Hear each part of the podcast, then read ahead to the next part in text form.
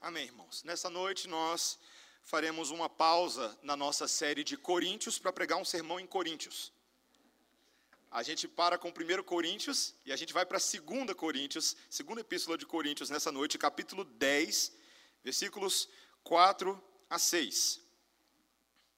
Um dos meus textos favoritos em todas as escrituras, mas eu não escolhi nessa noite por causa disso, de ser um texto da minha preferência, mas é porque é um texto extremamente apropriado para a data que celebramos hoje e para os dias em que nós vivemos. Segundo Coríntios, segunda epístola do apóstolo Paulo aos Coríntios, capítulo 10, versículos 4 a 6.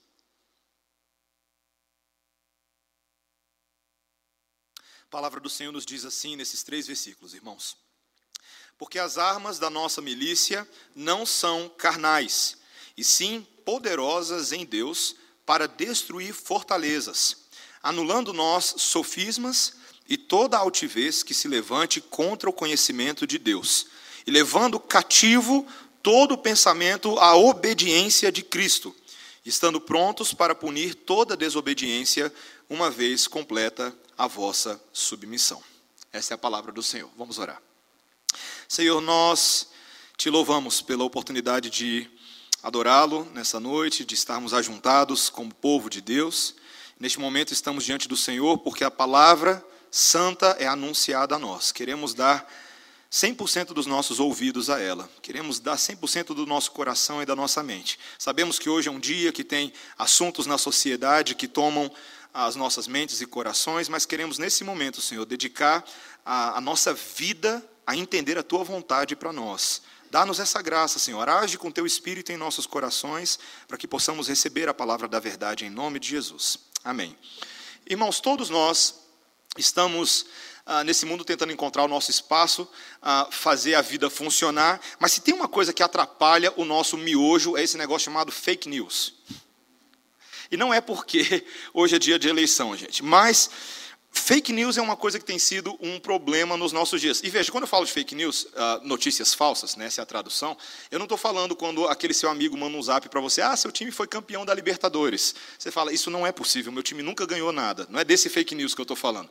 Eu estou falando dessas notícias que, uh, principalmente naquilo que a gente vê uh, no consumo do conteúdo da internet, uh, tem sido informações que se passam por informações verdadeiras, ah, mas ah, são disfarces para trazer conteúdos muito complicados. Na verdade, são o contrário da verdade. Informações que às vezes são inventadas, coisas que são faladas para você e para mim fora de contexto, ou mesmo ah, essas fake news que são conteúdos antigos, que são publicados como conteúdo atual, e você fica todo perdido. Mas o problema das fake news não é só porque elas não são verdades em si, mas, é, mas são os riscos sérios que elas podem causar na sociedade. Para você ter uma pequena ideia das suas consequências, uma fake news ela pode comprometer a reputação de uma pessoa, ela pode influenciar o debate público, ela pode manipular grandes grupos para algum interesse. E veja, não importa quem você votou, não importa quem você vai votar, isso tem efeito em todo mundo. É complicado o negócio.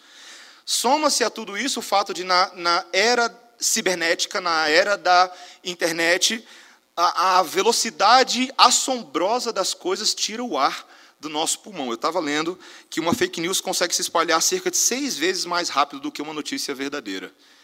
Então é complicado. Você não tem nem tempo de filtrar. Mas veja, meus irmãos, fake news pode parecer uma coisa do momento, mas fake news sempre estiveram entre nós. Desde que o homem é homem, desde que o homem pecou, fake news existem. Distorções da verdade que vão se espalhando pelo mundo e carregando verdade fragmentada que, na verdade, é mentira. Hoje, nós estamos comemorando 501 anos da reforma protestante. Não exatamente hoje, no dia 31, mas hoje nós estamos celebrando aqui na igreja. E nós poderíamos pensar que a reforma protestante é um movimento na história para tentar parar com fake news. E de fato foi isso. Naquele momento da história, aprove ao Senhor lançar luz sobre a sua igreja, luz sobre alguns homens, luz sobre a sociedade, para resgatar a verdade de Deus. E a reforma protestante é importante para nós não só como um evento, mas por causa dos seus princípios, daquilo que a motivou, daquilo com que fez com que determinados homens abrissem os seus olhos para a verdade de Deus e a importância de se resgatar essa verdade. Esse texto que nós estamos lendo aqui hoje, ah, ele de uma certa maneira ele incorpora bastante do espírito da reforma protestante. E ele revela a natureza do nosso embate. Em primeiro lugar que a gente vê nesse texto é que existe uma guerra pela redefinição da verdade. Segundo lugar, que existem armas e doutrinas da verdade que podem ser empregadas nessa guerra. E em terceiro lugar, de que Deus haverá de resgatar de forma final e absoluta a verdade. Existe uma esperança nessa batalha na qual nós estamos. Então, existe uma guerra pela redefinição da verdade, esse é o primeiro ponto. Depois, quais são as armas e as doutrinas da verdade? E em terceiro lugar, há um resgate final e supremo da parte de Deus que nos enche o coração de esperança. Vejamos primeiro essa guerra da redefinição da verdade. Eu vou ler os três versículos para a gente de novo.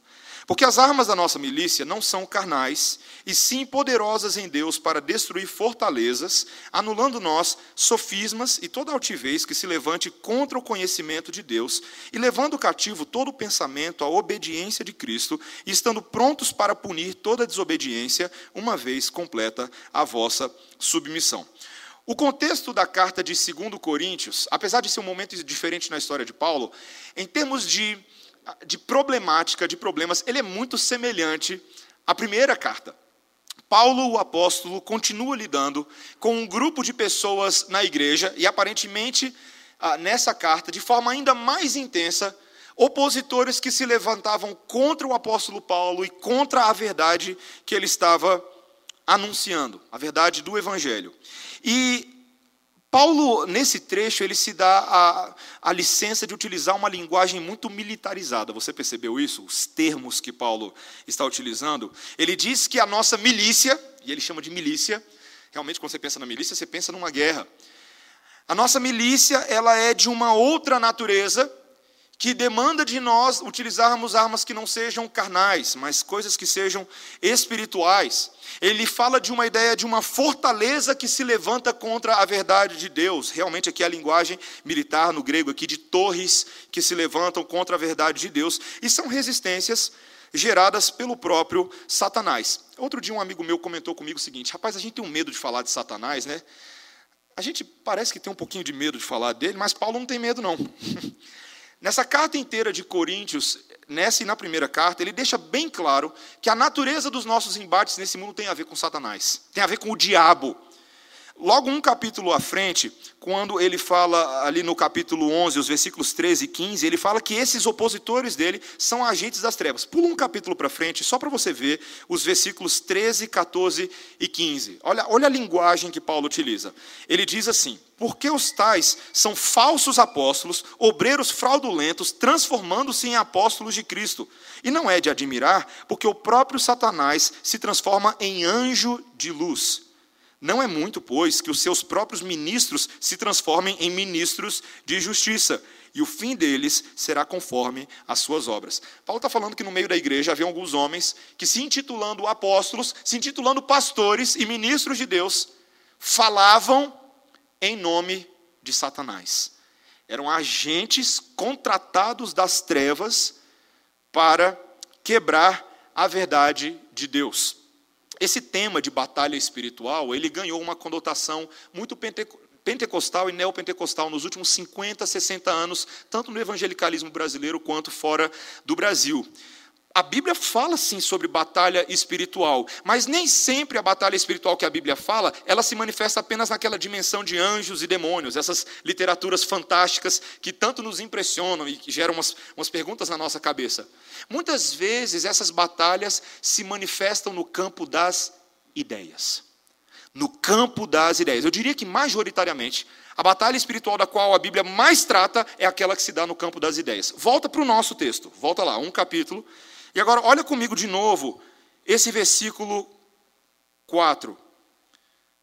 No final dele, Paulo diz assim: para destruir fortalezas, anulando nós, o quê? Sofismas. Sofismas. O que, que são sofismas? Sofisma, alguns aqui estão estudando para concurso e você tem que estudar lógica. Alguém aí está tendo que estudar lógica para concurso público?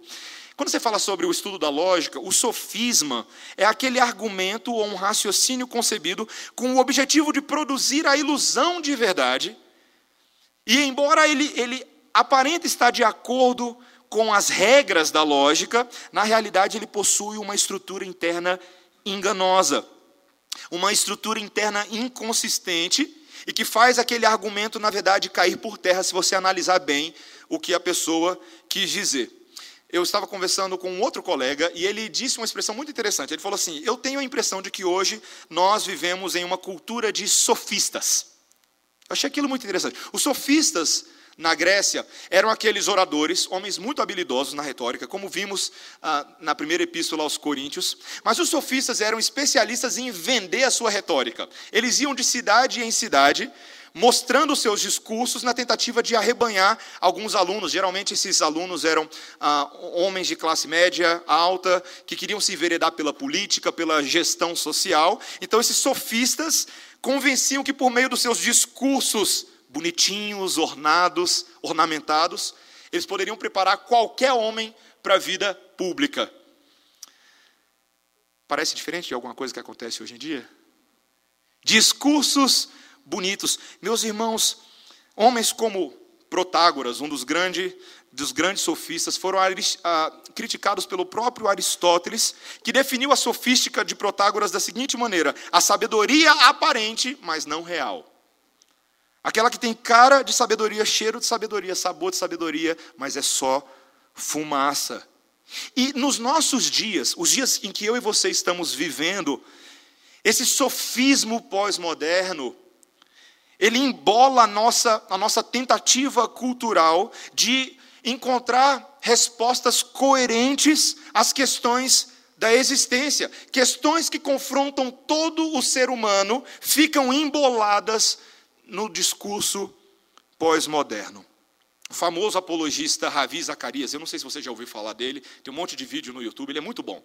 Ele é indiano, mora nos Estados Unidos, ah, e é palestrante em universidades. Ele contou que uma vez ele estava numa universidade norte-americana de renome, falando sobre essa questão, essa questão de que a cultura é uma tentativa coerente dos seres humanos ah, de trazer respostas que sejam coerentes, respostas que sejam significativas para dar sentido à nossa vida. Ele estava falando sobre isso e lá tinha um microfone que ficava posicionado para que ao término da palestra os alunos pudessem fazer perguntas. Eis que uma menina se levanta e arranca o microfone e no meio da palestra dele interrompe o seu discurso e faz a seguinte, ela grita a plenos pulmões: Quem disse que a cultura é uma busca pela coerência? De onde o Senhor tirou essa ideia? Essa ideia é ocidental. E ele, interrompido né, no meio do seu discurso, dá atenção para essa moça ah, e respondeu que essa não era uma definição dele, e sim de pensadores respeitados. Mas mesmo assim, ela continuou: ah, palavras, palavras, tudo isso são meras palavras. Talvez aí você vai encontrar muitos desses hoje em dia. Então ele faz a, a seguinte réplica: Permita-lhe perguntar o seguinte, então, você deseja que a minha resposta a você seja coerente? Aí todo mundo deu aquela risada, né? ela mesma ficou um pouco sem graça, mas logo replicou: Mas isso não é linguagem? E ele disse: Mas a linguagem precisa ter alguma coisa a ver com a realidade, não é verdade? As palavras não precisam apontar para um referente. Se a resposta que você busca precisa ser coerente, mas a própria cultura não precisa, de onde então você tirou essa dissociação? De onde que você fez essa desconexão? E essa menina ficou ali agitada, sem saber muito o que dizer, mas mais tarde ele veio a saber que essa era uma moça problemática na universidade, ela não tinha papas na língua, era dona de um estilo de vida radicalmente extravagante e que revelava muito da sua própria luta por coerência na sua identidade. Havia uma dissonância interna.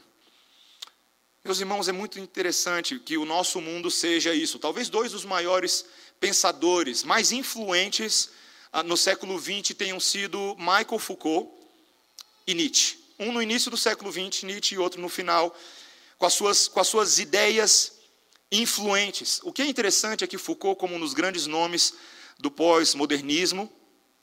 Ele mesmo não encontrou muito sentido para a sua vida aos 58 anos. Esse homem ah, de grandes ideias, morreu de AIDS. Ele adorava ler Nietzsche, outro homem que aos seus 54 anos morreu por doenças sexualmente transmissíveis. A pós-modernidade ela tem muito disso. E, e eu e você, se queremos entender o nosso mundo, a gente precisa entender um pouquinho como a gente chegou nesse ponto. Como é que a gente virou isso? Alguém saberia me explicar aqui? Como é que a gente virou isso que a gente é hoje?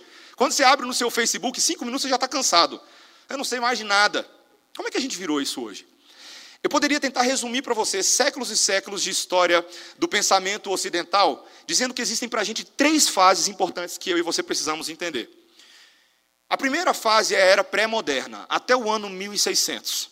Até o ano 1600, Todas as pessoas, e nós podemos dizer de forma majoritária, as pessoas entendiam que havia um mundo ou a ideia de um Deus, de um ser criador, talvez de um design inteligente, e todas as coisas poderiam ser explicadas a partir da ótica da fé.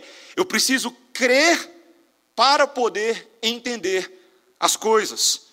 Homens como Platão, como Aristóteles, como Agostinho, como Anselmo, filósofos e pensadores, todos eles concebiam a ideia de que um homem só pode viver nesse mundo a partir da, da revelação de um ser maior, de que existe uma religião sobrenatural que governa todas as pessoas, uma lei sobrenatural. Então, fé é um componente importante nessa lógica. Eu creio para que eu possa entender, é uma forma de você resumir ah, até o ano 1600. Mas ali mais ou menos no ano 1600, houve uma grande transição da era pré-moderna para a era moderna. Uma era que passa agora a remover essa ideia de Deus do pensamento do homem e substituí-lo por outro Deus, o Deus da razão, o Deus da lógica, o Deus da ciência. Homens como Immanuel Kant, René Descartes, Francis Bacon, John Locke, David Hume, todos eles foram capazes de retirar Deus da sua forma de pensar aos pouquinhos, ainda que Kant e Descartes concebessem a possibilidade de Deus. Mas agora havia um novo jogador no campo, a ciência, o naturalismo científico, a capacidade de, se eu agora aprumar minha mente fazer a minha mente funcionar direitinho, eu sou capaz de explicar toda a lógica do mundo sem Deus. Eu não preciso de Deus para isso. Então, não é mais ah, eu creio para que eu possa entender, é agora eu entendo para que eu possa crer. Entendeu a inversão? Eu entendo para que eu possa crer.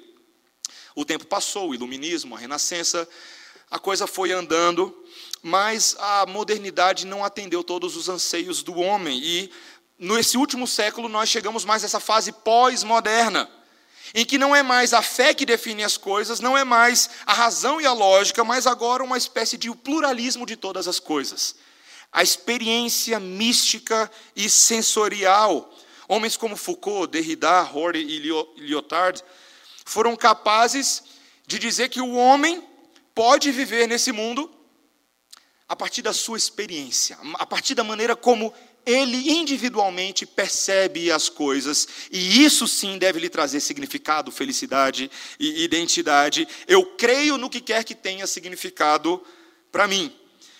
Quer ver? Eu vou usar um exemplozinho para não ficar difícil para você e acadêmico demais. Pensa num arco-íris, tá bom? Um arco-íris e três eras: pré-moderna, moderna e pós-moderna. Na era pré-moderna, a pessoa olhava um arco-íris e o que ela chamava o arco-íris? De arco-íris. É arco-íris porque é o que é. Deus fez dessa maneira. As coisas foram concebidas assim, esse é um absoluto da realidade. Então eu chamo de arco-íris de arco-íris porque é isso. E aí talvez alguém arranjaria uma explicação. Deus criou esse negócio lá com Noé, quando ele fez um pacto da aliança, o povo estava saindo da arca, aí virou um arco-íris, por aí vai. Seria algo parecido com isso. Já na era moderna, alguém olharia o arco-íris e fala assim: olha, eu explico o arco-íris a partir da ciência. As gotículas que estão na atmosfera, quando recebem a luz, existe ali uma refração e produz para você azul, amarelo e vermelho. Então a ciência é suficiente para me explicar um arco-íris, então eu chamo ele pelo viés natural, científico. Na pós-modernidade, a coisa complica. É arco-íris para você. Para mim é outra coisa completamente diferente. O significado dele muda. Na verdade, eu dou o significado que eu quiser para ele. Esse arco-íris aí, na verdade, ele legitima a minha sexualidade. E é isso que eu determinei para mim, acabou. Por quê? Porque é colorido, é bonito, pronto, acabou. É assim que funciona. Nós estamos na pós-modernidade. E a pós-modernidade, ela é complicada porque ela, ela abraçou uma série de valores que eu e você não conseguimos colocar o dedo nessas coisas, mas que nós precisamos saber que estão regendo a cabeça de muitas pessoas. Uma das ideias que foi popularizada é a morte de Deus, por Nietzsche. A ideia de que nós podemos tirar Deus da jogada, porque ele é desnecessário, ele não é importante, as coisas não têm um significado de fato. Outra é a democratização da religião, o pluralismo religioso, em que todas as religiões são verdades, conquanto que seja verdade para você. Se funciona para você, seja feliz. Vai, vai viver seu cristianismo, vai viver seu islamismo, vai viver seu budismo. Está tudo muito bem. Outra característica dos nossos dias é o poder de informar através do que é visual. O obscurecimento da imaginação como Chesterton falava, da capacidade das pessoas de raciocinarem e pensarem, porque hoje o visual nos diz o que nós temos que pensar. Ele nos produz tudo, ele nos convence demais. Hoje tem trilha sonora, hoje tem jingle. Hoje tem gente pulando na sua frente colorida e você não tem tempo para pensar muitas coisas. Eu estava assistindo esses dias uma propaganda do Motorola. Eu fiquei tonto, gente, de verdade. Eu fiquei tonto. Eu terminei a propaganda, falei assim, eu preciso de alguma coisa para me reorientar. Era muita cor, era muita cor, era muita loucura, era muito homem com batom rosa e mulher com cabelo Joãozinho de uma única vez. E misturado, e, a, e a, o significado é todo refeito a partir do que a propaganda vai tentando mostrar para você. Tudo é possível. Houve uma perda do centro da moldagem cultural, e uma coisa aconteceu nisso tudo: o mundo ficou mais jovem. O Ravi Zacarias ele faz esse comentário. O poder que antes estava na mão dos mais velhos, dos mais sábios, dos mais vividos, de repente está na mão dos jovens. E os jovens não refletem muito sobre as coisas que eles passam para frente. Muitas vezes eles abraçam com muito radicalismo as coisas, mas não processam. Então, nós poderíamos dizer que na filosofia a coisa ficou muito existencial. Na arte a coisa ficou muito sensual. Na religião a coisa ficou muito mística na educação cética, sem Deus na jogada. E o indivíduo foi totalmente deslocado a esse transcendentalismo individual. Eu sei que são termos carregados, mas ajuda você a entender um pouco a loucura dos nossos dias. É por isso que quando você entra lá no seu Facebook, você tenta entender o que, que foi aquele debate de ontem, o que, que foi aquela ideia que jogaram. Parece que não existe rumo, não existe moralidade. Cada um diz o que quer, pensa o que quer e não existe um eixo moral que governe qualquer que seja a opinião das pessoas. E ai de você se tentar debater com as pessoas. Porque hoje ela pode simplesmente excluir, ela pode te bloquear. Não estou afim de conversar com você, eu já não concordo com as suas ideias, então não existe nenhuma possibilidade de diálogo. É o maior mito de todos que existe. E a pós-modernidade não percebe isso. É a tolerância da intolerância, ou a intolerância da tolerância. Eu já nem sei direito como falar esse negócio. Mas é isso que está acontecendo. Meus irmãos, o problema é que esse é o mundo em que eu e você vivemos. Aquela moça lá do debate que eu falei com Ravi Zacarias, ela é um típico exemplo de pós-modernista. Mas não é só ela, eu e você somos pós-modernos. Eu e você nascemos nessa geração, muitos de vocês aqui nasceram na década de 90, e outros até depois disso, o que me faz doer um pouco o coração. Mas é verdade. Eu e você somos pós-modernos. Às vezes a gente tenta pensar assim, ai que, ai, que mundo terrível, que mundo complicado. Mas esse é o mundo em que Deus te colocou. Preste atenção. Deus, ouça isso com muita atenção, Deus te fez nascer nesse tempo e nesse momento da história. E Ele não fez você nascer nesse momento da história para você ficar trancado no seu quarto com raiva do mundo sem interagir com ninguém. Pelo contrário. Isso é inescapável. Eu e você somos forçados por Deus a sair do nosso casulo e a vivermos nesse mundo e tentar de alguma maneira fazer diferença nesse mundo. A pergunta é como fazer isso? Como fazer isso? O apóstolo Paulo começa a dar a letra para a gente, em segundo lugar, nesse momento, mostrando quais são as armas e doutrinas da verdade. No versículo 4, ele diz assim: As armas da nossa milícia não são carnais e ele, à frente ele diz: anulando toda altivez que se levante contra o conhecimento de Deus. Armas não carnais e conhecimento de Deus. Paulo compreendeu que para nós vencermos essa batalha, para nós conseguirmos nos situar nesse mundo, nós não podemos jogar nos termos do mundo. Você entendeu a ideia? É você, você tem duas possibilidades. Você pode jogar na casa do adversário ou você pode jogar na sua casa. Jogar na casa do adversário é usar a estratégia dele, é usar o jeitão dele, é usar as palavras e a forma de pensar. Mas Paulo está dizendo que nós não nos pautamos pela carne, nós não nos pautamos por aquilo que nós vemos, mas nós nos pautamos por aquilo que nós não vemos. E eu sei que você sabe o nome disso. Tem duas letrinhas: fé. Fé. Fé é aquilo que tem a ver com o conhecimento de Deus. Quando Paulo está em Roma, quando Paulo está andando pela sua jornada missionária, e ele proclama o evangelho de Deus, por exemplo, aos atenienses, aos epicureus, aos estoicos daqueles dias, ele não está fazendo porque ele acha que aquela é uma mensagem fácil de ser entendida e palatável para a mente carnal. Paulo anuncia porque essa é a verdade. Essa é a verdade de Deus. A proclamação do Evangelho é a maneira como o poder divino é liberado, é a maneira como vidas são transformadas. E talvez uma das principais coisas que eu e você podemos aprender com a reforma protestante é que eles tinham naqueles dias o mesmo desafio que eu e você temos nesses dias. Deixa eu te perguntar, quão fáceis ou difíceis, numa escala de 1 a 10, eram os dias na Idade Média? Tinha plano de saúde? Tinha Facebook para você exprimir tudo o que você pensa? Tinham direitos iguais entre as pessoas? Eram dias complicados. E dias ainda mais complicados no campo da religião, no campo das ideias da Igreja Católica. Mas naquele século, no século XVI, aprove ao Senhor pela sua providência e soberania alcançar um homem, um monge agostiniano chamado Martinho Lutero. Martinho Lutero foi ordenado padre em 1507. Ele era um homem brilhante. Ele era um homem assim, um aluno da primeira classe. Os seus professores o adoravam, inclusive rapidamente conseguiram para ele uma vaga para ensinar na Universidade de Wittenberg, para ser um professor de teologia, em 1508. Nos anos seguintes, ali em 1508, Lutero teve uma oportunidade de ir numa missão em nome da igreja até Roma. E quando ele foi a Roma, ali aconteceu uma das primeiras grandes decepções. A decepção com a corrupção do clero. O discurso diferente da prática.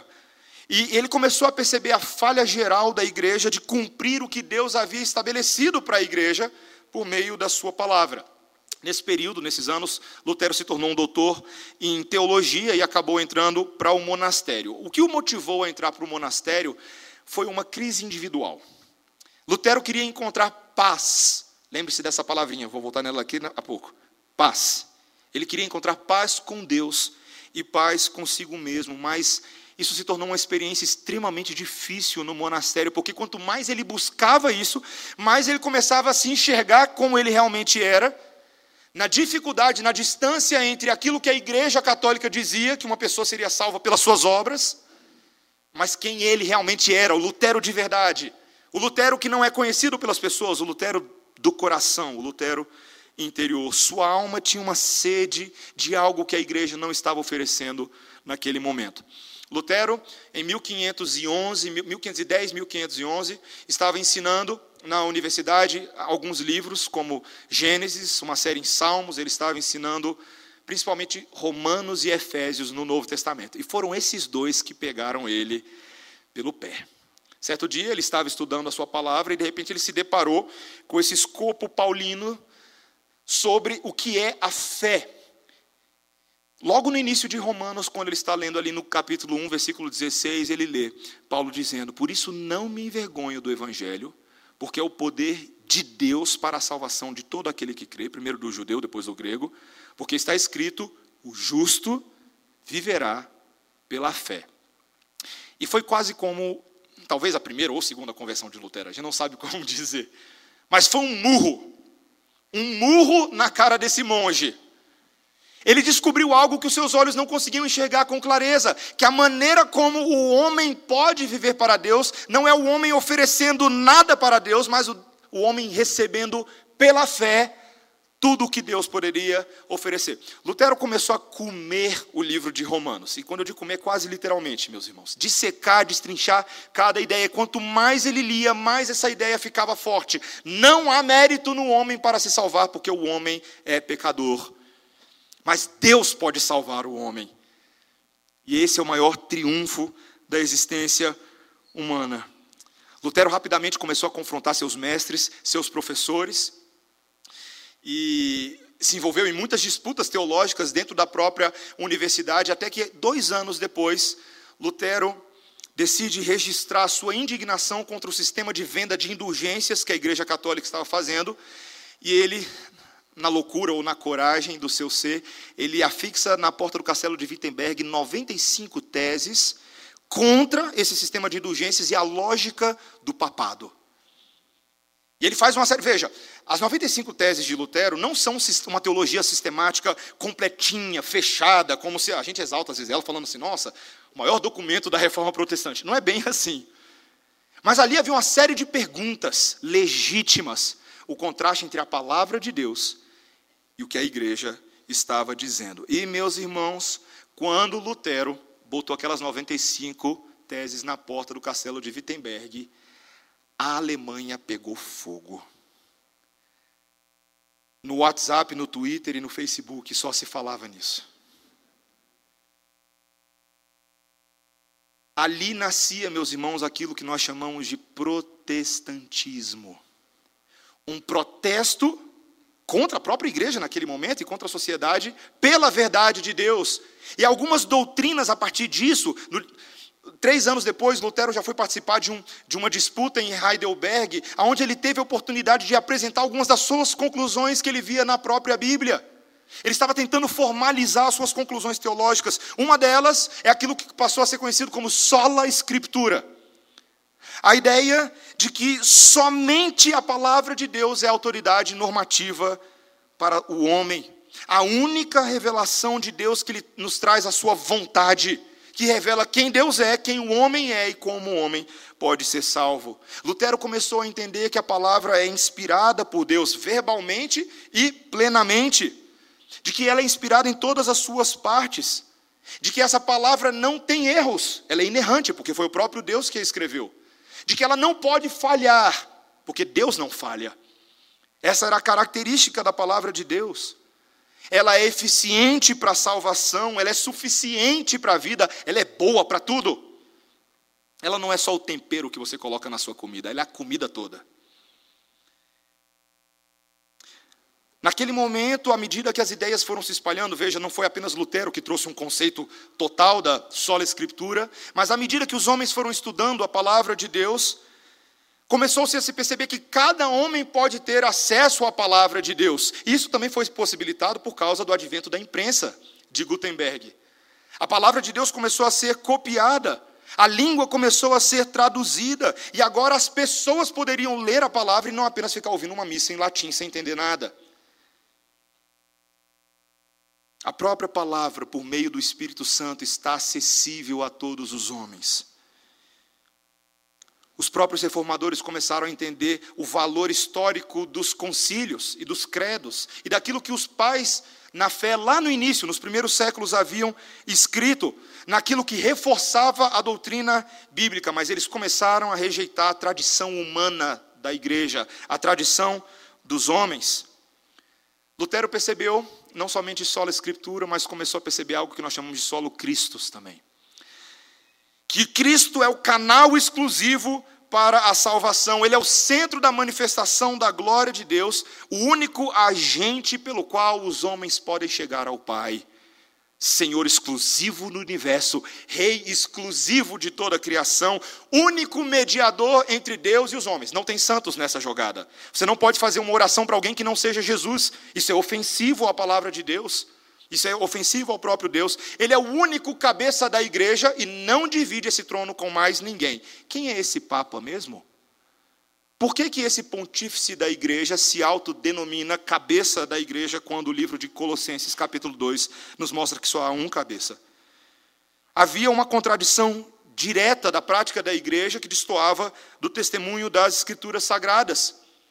A salvação não pode ser vendida a ninguém, porque não é só sola escritura, nem só solos Cristo, mas também sola gratia. A salvação é graciosa, é dada de graça, não pode ser comprada, a graça é de graça, que nem eu ouvi de um amigo meu. É como se é como se fosse assim, meus irmãos, é como se esse homem que estava escravo dos seus desejos, pecados e na sua crise de identidade, de repente tivesse a palavra de Deus escancarada na sua frente e ele visse: é tudo de graça. Essa é a verdade de Deus. A própria justificação pela fé ganhou seu lema como sola fides. E tudo isso conta a história de um Deus que está se glorificando, só lhe deu glória. Existe uma única história da glória de Deus que está sendo manifestada pela sua providência e soberania em toda a história da humanidade. A história da humanidade não é um construto dos homens que conta apenas a história dos homens. A história do mundo é Deus quem escreve pela pena da sua soberania. Eu não sei quem hoje à noite veio aqui e é membro da igreja e quem está nos visitando e se é de alguma outra igreja ou se não é de igreja nenhuma. Eu não sei qual que é a história que você acredita que faz você acordar todos os dias para você ir trabalhar, encontrar o pessoal. Eu não sei qual é a história que você acredita, mas eu estou contando para você agora qual é a história que você deveria acreditar. Que você deve acreditar. Deus está escrevendo a história deste mundo para a glória do seu próprio nome, e ai daquele que não entender isso ilustração antiga minha, minha esposa sabe que muitas vezes, isso tem parado um pouquinho, o que é ruim, mas muitas vezes quando eu e minha esposa estamos em lugares lotados, assim como esse lugar aqui, mas um shopping, e eu estou vendo aquela multidão de pessoas para cima e para baixo, fazendo compras, olhando vitrine, eu começo a ficar um pouco triste. Ela já me olha, sabe que eu estou meio cabrobrô e ela sabe o que, que é. Meus irmãos, eu fico pensando ali, quantas dessas pessoas vestindo essas roupas de marca, fazendo essas piadas, esses comentários, soltando esses sorrisos, lançando esses olhares, mexendo nos seus cabelos. Quantas dessas pessoas conhecem a verdade? Quantas dessas pessoas conhecem a verdade? Se Jesus voltasse agora, vai ser um susto, não vai? Essa é a história da reforma ela resgata essas coisas e as implicações foram tremendas para tudo. No momento que essas verdades foram trazidas para o pano de frente, não para o pano de fundo, muita coisa começou a mudar. Por exemplo, a relação entre igreja e Estado. A igreja não tem nada a ver com política. Esse não é nosso reino. A igreja tem seus próprios méritos. E os reformadores, Lutero, ele mesmo, começou a falar: separa esse negócio, separa esse negócio. O próprio culto sofreu mudanças. Na verdade, não sofreu mudanças porque a, litur... a missa não era culto. A Eucaristia era um teatro que não corresponde à verdade. A tentativa de ressacrificar a Cristo todas as vezes em que o pão e o vinho são dispostos e recebidos pelas pessoas. Lutero e os reformadores, como Calvino, passam a entender, principalmente Calvino, depois da segunda e terceira geração, que Cristo não está nos elementos. Cristo está sentado à destra do Pai. A sua presença entre nós é espiritual, não real. Eu não posso ficar comendo Jesus toda vez que eu como da ceia. Não existe essa possibilidade. Também os reformadores entenderam que existe uma doutrina preciosa para a vida de todos os crentes, o sacerdócio universal de todos os crentes. A igreja basicamente dizia que crente de verdade era só o clero, que eles chamavam de igreja docente. Esse sim tem algum mérito, tem alguma bênção especial, mas isso não tinha nada a ver com o que a palavra de Deus dizia. Haviam bênçãos e privilégios para todos aqueles que creem no Senhor Jesus. Meus irmãos, a reforma protestante começou a se formalizar, o próprio Lutero escreveu três obras, uma chamada Apelo, outra chamada O Cativeiro Babilônico da Igreja, e a terceira, A Liberdade do Homem Cristão e a coisa começou a se espalhar por toda a Europa França, Suíça, Holanda. Outros homens começaram a se levantar, influenciados por Lutero diretamente, homens como Calvino, Zwinglio, Henrique Bullinger, Guilherme Farel, Zacarias Ursino, Gaspar Olivianos, John Knox. Você é presbiteriano, você conhece John Knox? Já ouviu falar desse escocês? Bicho era crente, orava, jejuava. Eu ouvi de um amigo meu, não muito tempo. Presbiteriano é frio, né? Quando eu e você, presbiterianos, passamos essa imagem a outros, cuidado. Pode ser que realmente a gente seja frio. E nunca caracterizou o presbiterianismo histórico. Quando você vê o movimento de John Knox na Escócia e todo o resultado da proclamação do Evangelho, você via igrejas vibrantes, igrejas evangelizadoras, igrejas que criam no Evangelho e viviam o Evangelho. Os puritanos, no século seguinte, no século XVII, começaram a fazer um estrondo, porque começaram a requalificar as suas vidas por aquilo que eles entendiam na palavra de Deus começaram a se gerar reuniões importantes para registrar tudo aquilo que nós criamos. Por advento de uma questão política entre a Inglaterra e a Escócia, surgiu a Assembleia de Westminster, que produziu a Confissão de Fé de Westminster. Esse documento que nós lemos hoje tem quase 500 anos. Registra sinteticamente a nossa fé, aquilo que nós vemos na palavra de Deus. Ela não substitui a palavra de Deus, ela não tem nem essa autoridade, mas ela sintetiza e confessa aquilo que nós cremos na palavra de Deus. Tantos outros documentos começaram a representar as igrejas reformadas: Catecismo de Heidelberg, a Confissão Belga, os Cânones de Dort, que batalhavam principalmente contra o arminianismo de Jacob e Armínio. E a coisa começou a se espalhar. Não era mais só os pastores que faziam teologia reformada, eram as pessoas. Quando os imigrantes puritanos começam a sair da Inglaterra para ir para os Estados Unidos, eles levam com eles uma teologia reformada. Nos seus corações, eles ocupam aquele novo mundo não com o desejo de explorar aquela terra e extrair o seu máximo benefício, pelo contrário, eles desejam abençoar aquela terra. E a coisa deu certo e pegou. Se você for nos Estados Unidos hoje, você vai ver lá, ô oh, rapaz, que terra abençoada. O cristianismo teve um efeito impressionante na sociedade. Se você tiver oportunidade depois de ler a Declaração de Independência de 1776 dos Estados Unidos, você vai verificar o tanto do cristianismo presente nela. O mundo começou a ser transformado como pelos efeitos da reforma protestante. Alguns poderiam pensar, poxa, mas não foi tanto assim, porque a Europa esfriou-se. O pós-cristianismo é complicado. Sim, de fato existe o pós-cristianismo lá. Mas eu e você sentados nessa igreja aqui hoje?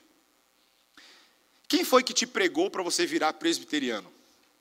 E quem foi que pregou para a pessoa que te pregou para ela virar presbiteriana? Se é que ela é presbiteriana.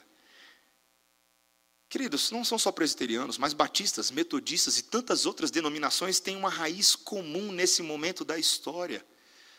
E por isso que ele é tão importante, porque em primeiro lugar nós nos lembramos que Deus não abandonou a sua igreja. Deus restaurou a sua palavra.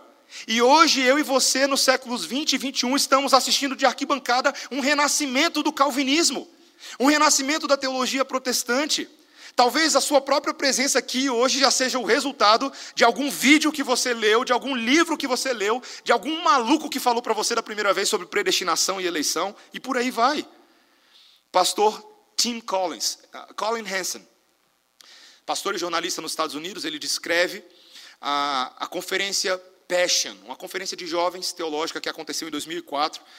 E ele registra sobre essa conferência no seu livro Young, Restless and Reformed. Jovens, Reformados e Incansáveis. É o nome do livro.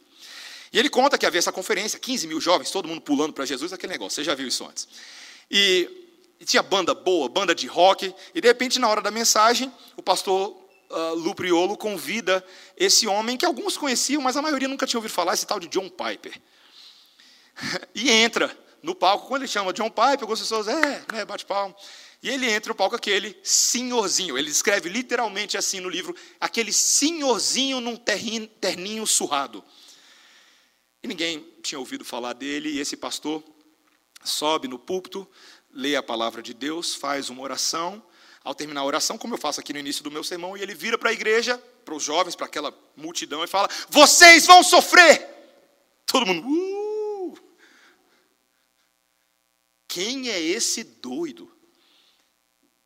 E ali, meus irmãos, ele corajosamente passa a expor a verdade da palavra de Deus, não a enrolação da palavra de Deus, que muitos acham que a gente tem que ficar enrolando as pessoas, mas a verdade da palavra de Deus. Colin Hansen descreve no livro dele que, com poucos minutos de sermão, à medida que ele olhava para os lados, os jovens já estavam em lágrimas e se perguntavam uns aos outros: do que é isso que ele está falando?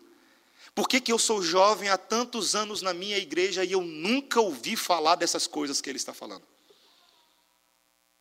E assim, meus irmãos, pastores como John Piper, como Tim Keller, como Kevin DeYoung, como Ligon Duncan, como R6 Sproul, como John MacArthur, começaram ali nos Estados Unidos a fazer coisas que começaram a influenciar muita gente no mundo, mas não eram só eles lá, tinha um tal de Augustus Nicodemos aqui no Brasil falando umas coisas complicadas.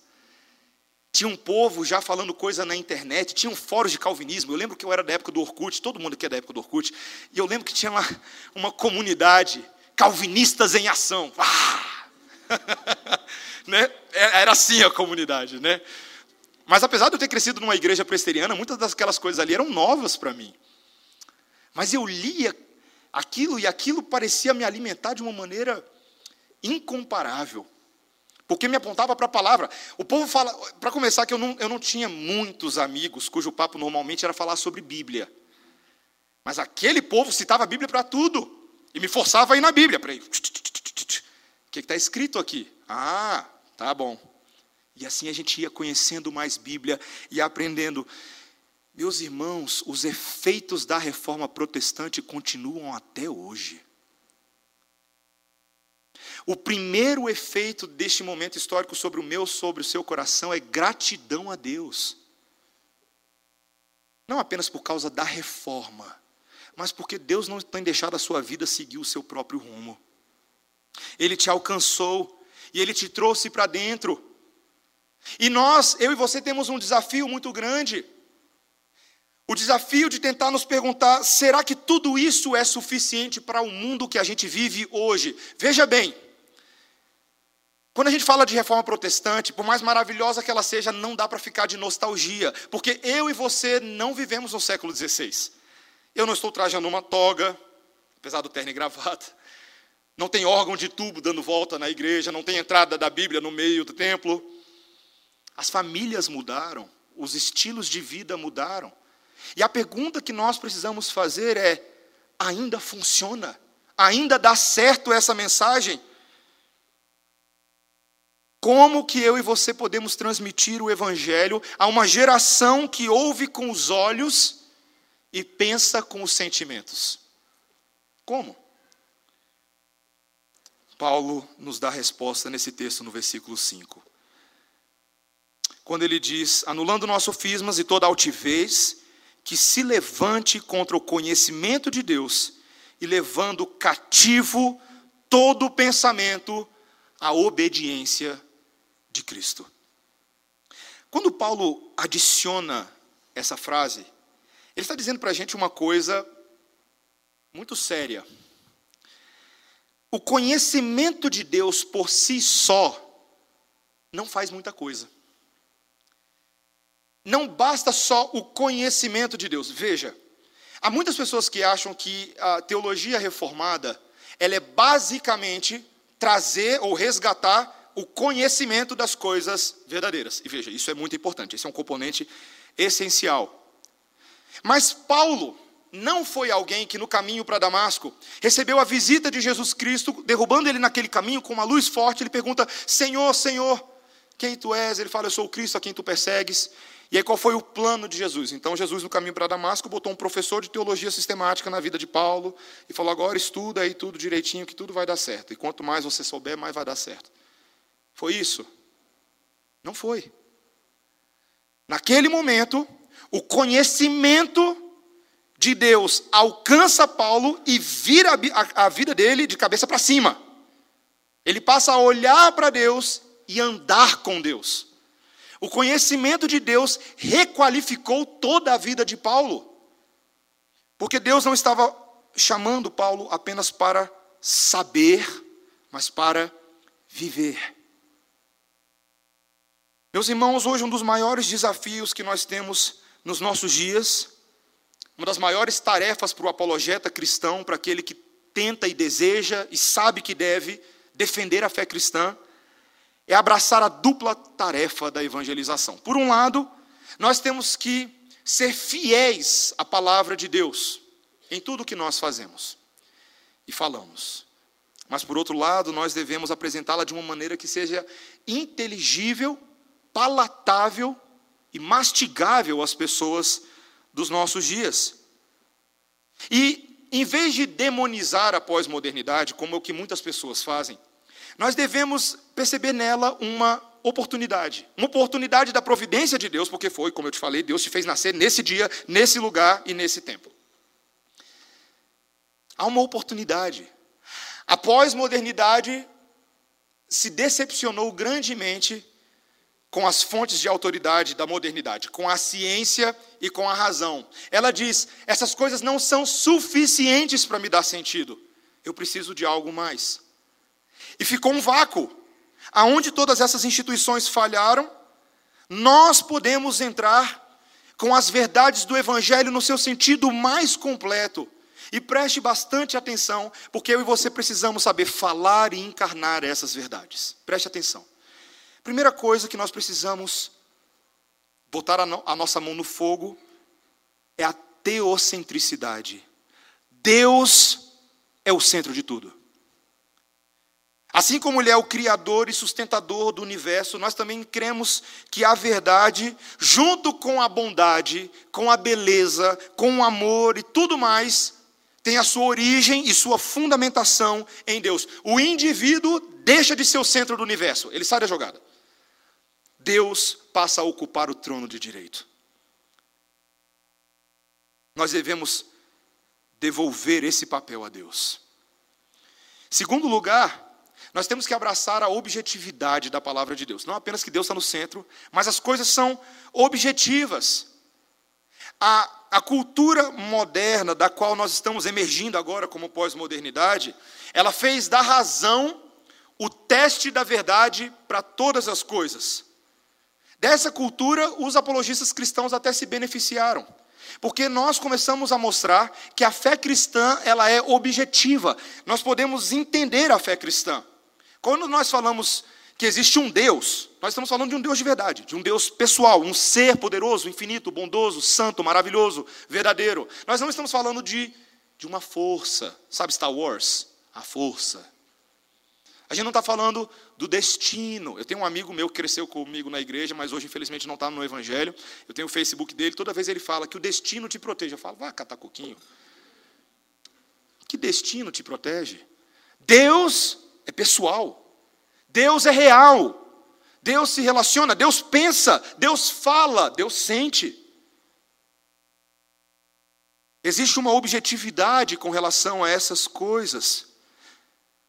Essa subjetividade passional dos nossos dias precisa ser tratada, a começar em nós.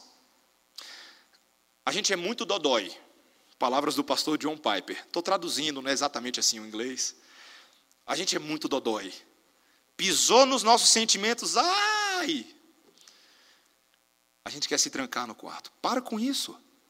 O Evangelho é uma convocação analítica da verdade, de pensarmos, de refletirmos, de meditarmos nas suas implicações, e de saber que se Deus te elegeu, e Deus te salvou, e Deus te colocou nesse caminho, você não tem para onde correr.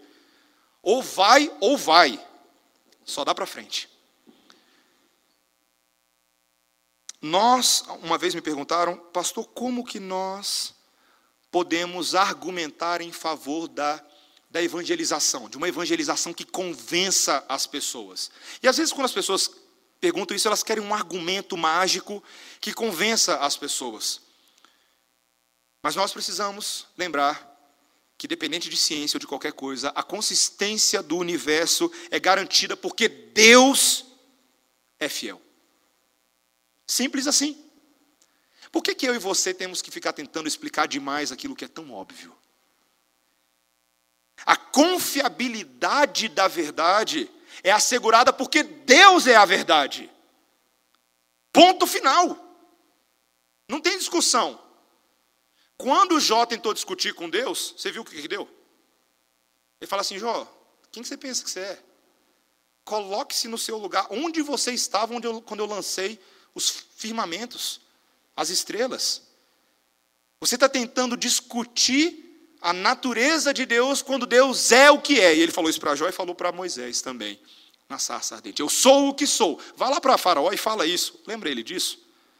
Mas o que, que eu falo para Faraó? Fala isso. Eu sou o que sou. É objetivo. Não tem muito mais argumento. Ah, mas se ele se ele chiar, se ele fizer mimimi, tá, pega o seu cajado aí, tá, vai virar uma cobra. Isso não é nada para Deus. Deus é o que é, ele controla cobras, moscas, rãs e qualquer outra praga que ele queira lançar sobre a cabeça dos ímpios. Teocentricidade, objetividade, mas uma, uma reforma contemporânea, ela precisa também evocar a riqueza de Deus. Veja, meus irmãos, talvez isso seja difícil para a gente. Deus ele não é monocromático. O que, eu quero dizer com isso? Deus, ele, por mais que a gente tente explicar Deus, e nós devemos fazer isso porque a Bíblia nos dá parâmetros, mas Deus ele não foi feito para ficar encaixado na sua cabecinha. Ele não é Deus enquanto você entende ele como Deus. É o contrário. Deus é Deus e você que se vire para entendê-lo. Deus é rico, ele é profundo, ele é transparente, ele é misterioso, ele é factual, Deus é moral. Deus toca todas as partes da vida. Ele é tão ele é tão fascinante quanto aqueles objetos mais fascinantes que você possa ver na sua vida. Outro dia eu vi uma garrafa de vidro iridescente. Você sabe o que é isso? Se você nunca viu isso antes, procura depois na internet. Uma garrafa de vidro romana que foi enterrada mais ou menos com seu proprietário no ano 200 a 100 a.C., depois de Cristo. E por causa de fatores climáticos e naturais, o vidro ficou opaco, produziram ali um verniz multicor. Vários tons de azul da parte cintilante são de algumas substâncias químicas do vidro original, inclusive ferro, sofreram várias mutações ao longo dos anos. E quando eu vejo aquilo, eu fico me perguntando: Deus tinha tanta criatividade para criar, inclusive, isso. Quão diversificado é o nosso universo. E mais, veja, não, você não deve apenas saber essas coisas. A diversidade, a grandeza, a multicor, a variedade do universo te leva a adorar a Deus na riqueza da sua santidade. Quando você olha esse mundo de coisas, você adora a Deus.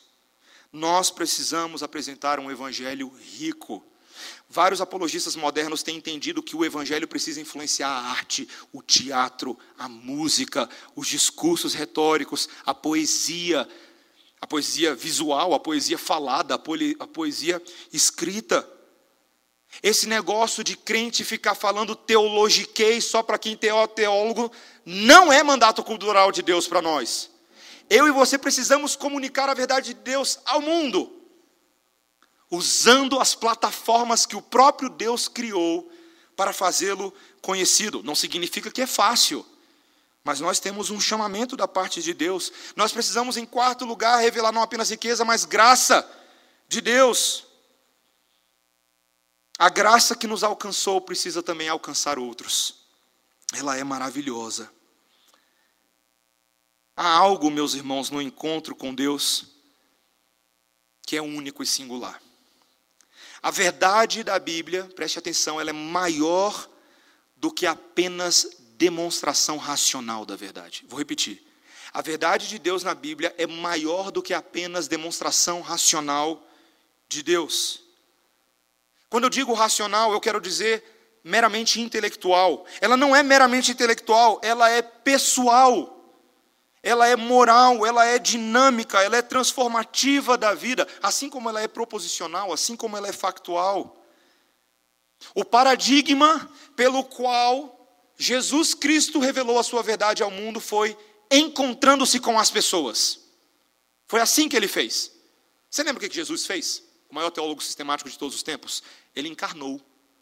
Ele veio a esse mundo e ele revelou a sua verdade em encontros com as pessoas. Quantas pessoas Jesus encontrou na Bíblia? Faça a sua listinha mental. Jesus Cristo, em cada um desses encontros, revelou uma verdade que era integral para aquelas pessoas. Uma verdade que abarcava suas necessidades superficiais, mas que, sobretudo, abarcava as suas necessidades profundas do coração. Não era só curar um braço, não era só trazer de volta a vida, era mudar o coração das pessoas. Ele se encarnou. Ele comunica a nós cada parte da verdade a que nós somos como pessoas integrais, não somente às nossas mentes, mas também aos nossos corações. E a última coisa que nós precisamos revelar às pessoas é a comunidade de Jesus. Jesus Cristo subiu ao céu e entregou aos seus apóstolos as chaves de um edifício muito interessante, um local para pessoas se encontrarem chamado igreja. Esse local não é físico, esse local é espiritual. A todos aqueles a quem ele deu o poder de serem feitos filhos de Deus, ele transformou em igreja. Um dos maiores anseios por verdade na pós-modernidade se traduz na busca por comunidade. Tudo hoje vira comunidade. Tudo. Comunidade do crossfit, comunidade dos calvinistas enjaulados. Tudo é comunidade. Quantos grupos de WhatsApp você tem nesse momento no seu celular? Meu amigo, tudo vira comunidade.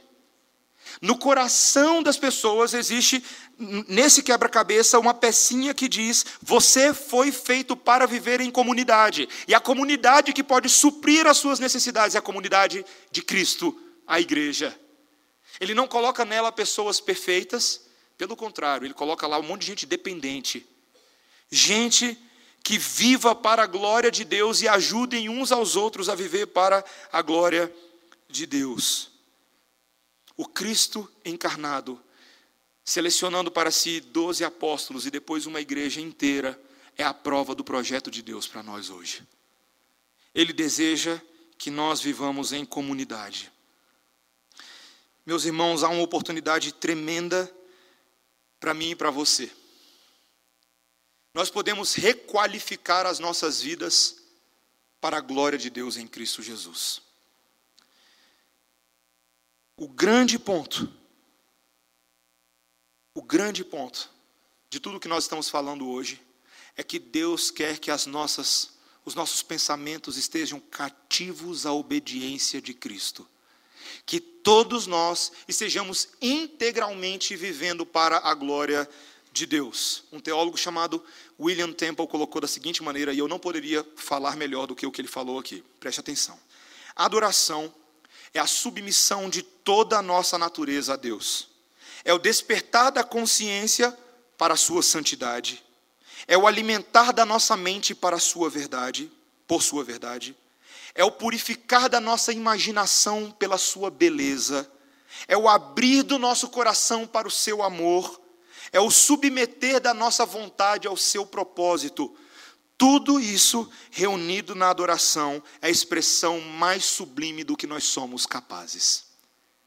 Naturalmente, nós não éramos capazes para nada disso, mas Cristo invadiu a sua vida e hoje você pode fazer tudo isso. Amém? Ele diz: uma comunidade que adora, preste atenção, aglutina a diversidade da nossa cultura, da nossa educação, das nossas experiências e nos reúne em uma expressão coletiva de adoradores regenerados a beleza não está em sermos diversos, a beleza está em sermos regenerados. A regeneração transforma a nossa diversidade em algo celestial, meus irmãos, em um quadro do céu. Quando eu e você chegarmos no céu, vai ser lindo, vai ser belo, mas não vai ser tão diferente do que nós estamos vendo aqui hoje à noite. Gente da Ceilândia, Taguatinga, Águas Claras, Asa Sul, gente de fora de Brasília, gente do Distrito Federal, gente do Amazonas, norte-americanos, chineses, franceses, finlandeses, noruegueses. Uma mistureba regenerada. Essa é a comunidade de Jesus.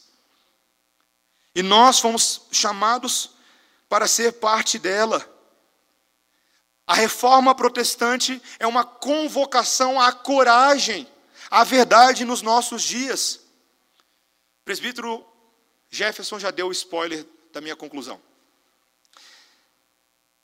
Castelo Forte. foi um hino composto por Lutero. Quando? Naqueles dias em que ele foi convocado na dieta de Worms pelo imperador. Ele havia sido convocado para o momento mais difícil da sua vida, que era negar tudo que ele escreveu e voltar atrás em tudo que ele falou. Tudo. No primeiro momento, quando no ano anterior pediram para ele queimar os documentos, ele foi lá e queimou. Sabe o quê? A bula papal que mandava ele queimar. Ah, Lutero radical. Mas no ano seguinte a coisa começou a pegar. Porque ele sabia qual poderia ser a consequência se ele negasse, se ele, se ele tivesse negado a verdade de Deus naquele momento. Meus irmãos, Lutero temeu pela sua própria vida, ele sabia o que tinha acontecido com John Huss, 100 anos antes. Ele sabia o que estava acontecendo com alguns jovens que foram mortos como exemplo para intimidar as pessoas. Mas mesmo assim, nesse momento de maior tensão, ele compõe Castelo Forte ao nosso Deus, baseado no Salmo 46. O Salmo 46 está escrito assim: Deus é o nosso refúgio e fortaleza, socorro bem presente nas tribulações. Portanto, não temeremos, ainda que a água se transtorne e os montes se abalem no seio dos mares ainda que as águas tumultuem e espumejem na sua fúria e os montes estremeçam, eu confiarei no meu Senhor. Lutero confiou nessas palavras, ele foi diante da, daqueles homens e disse: Eu não posso negar aquilo que escrevi, a menos que a minha mente seja convencida pela palavra de Deus de que essas coisas não são verdades, eu não negarei. Obediência cativa a obediência de Cristo, a mente cativa a obediência de Cristo. Meus irmãos, é por isso que Castelo Forte se tornou o hino da convicção e da firmeza cristã. Na última estrofe que eu e você cantamos no início do culto hoje à noite, esse hino nos convocou a viver da seguinte maneira: De Deus o Verbo ficará, sabemos com certeza, e nada nos assustará com Cristo por defesa. Se temos de perder família, bens, prazer. Se tudo se acabar e a morte enfim chegar, com ele reinaremos.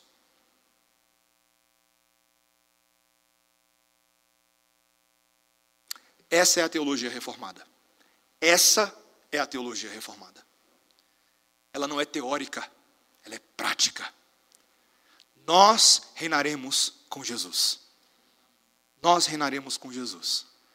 E por isso, meus irmãos, que teologia reformada tem sido um grande guia de como não cair em fake news.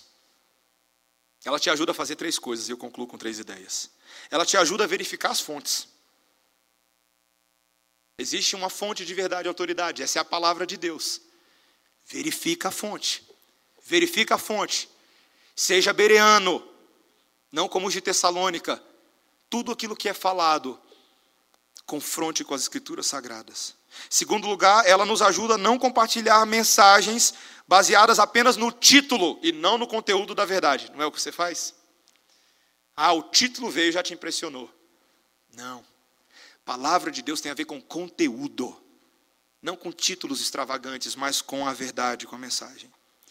Em terceiro lugar, teologia reformada te ajuda a denunciar outras fake news que afastam as pessoas do conhecimento do Deus vivo. Tudo isso que eu estou falando para teologia reformada se aplica para o seu WhatsApp também. Mas, sobretudo, para a forma como eu e você vamos viver nesse mundo. Esse é o sermão mais longo que eu já preguei na história da redenção. Eu devo estar chegando em uma hora e vinte de sermão agora. Mas eu não me arrependo de um minuto do que eu falei aqui. Essa verdade é a verdade que transformou a minha vida falo à igreja daquilo que eu tenho conhecido da parte do Senhor. Ele me alcançou com a sua graça e eu viverei para sempre para Ele. Cada um de nós que nessa noite ouviu as mesmas palavras precisa chegar à mesma conclusão. Não é mérito de nenhum de nós, nenhum de nós é melhor do que o outro por crer ou saber essas coisas. Pelo contrário, é a graça de Deus que prevalece nas nossas vidas. Se a morte enfim chegar, daqui a pouquinho, com Ele reinaremos. Amém? Vamos orar, irmãos. Senhor Deus, nós cremos na Tua palavra. Nós cremos na tua verdade. Mas, Senhor, nós sabemos que vivemos num mundo difícil. No mundo nós temos tantas aflições, Senhor. Tantas fake news, tantas tentações que tentam nos tirar do rumo aqui e ali, tentam nos afastar da verdade do Deus vivo. E tantas vezes, Senhor, nós nos enxergamos assim, afastados, descrentes, incrédulos, duvidando da palavra de Deus. Senhor, que isso seja para nossa vergonha hoje à noite. Como podemos nós negar essas verdades, nós que fomos alcançados por tão grande graça, por tão grande salvação? Senhor, nós te pedimos uma restauração da fé cristã no Espírito Santo nessa noite. Clamamos ao Senhor que, em nome de Jesus, faça brilhar a luz da verdade de Deus em nós. Reanima os caídos, Senhor.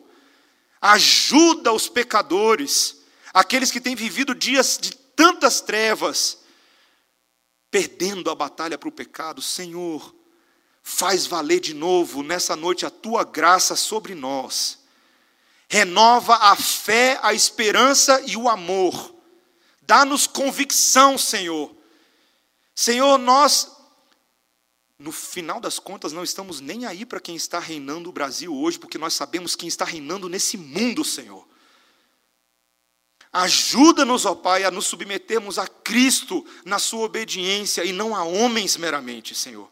E que por amor a Deus nós possamos viver como cidadãos dos céus na terra, transformando a sociedade, brilhando a luz, salgando com o sal do Evangelho, sendo corajosos e apoiados nesse castelo forte que é o nosso Deus. Senhor, nós precisamos dessa coragem. Encontra-se conosco, Senhor. Venha até nós com as tuas misericórdias. É o que nós te pedimos em nome de Jesus. Amém. Amém. Irmãos, vamos ficar.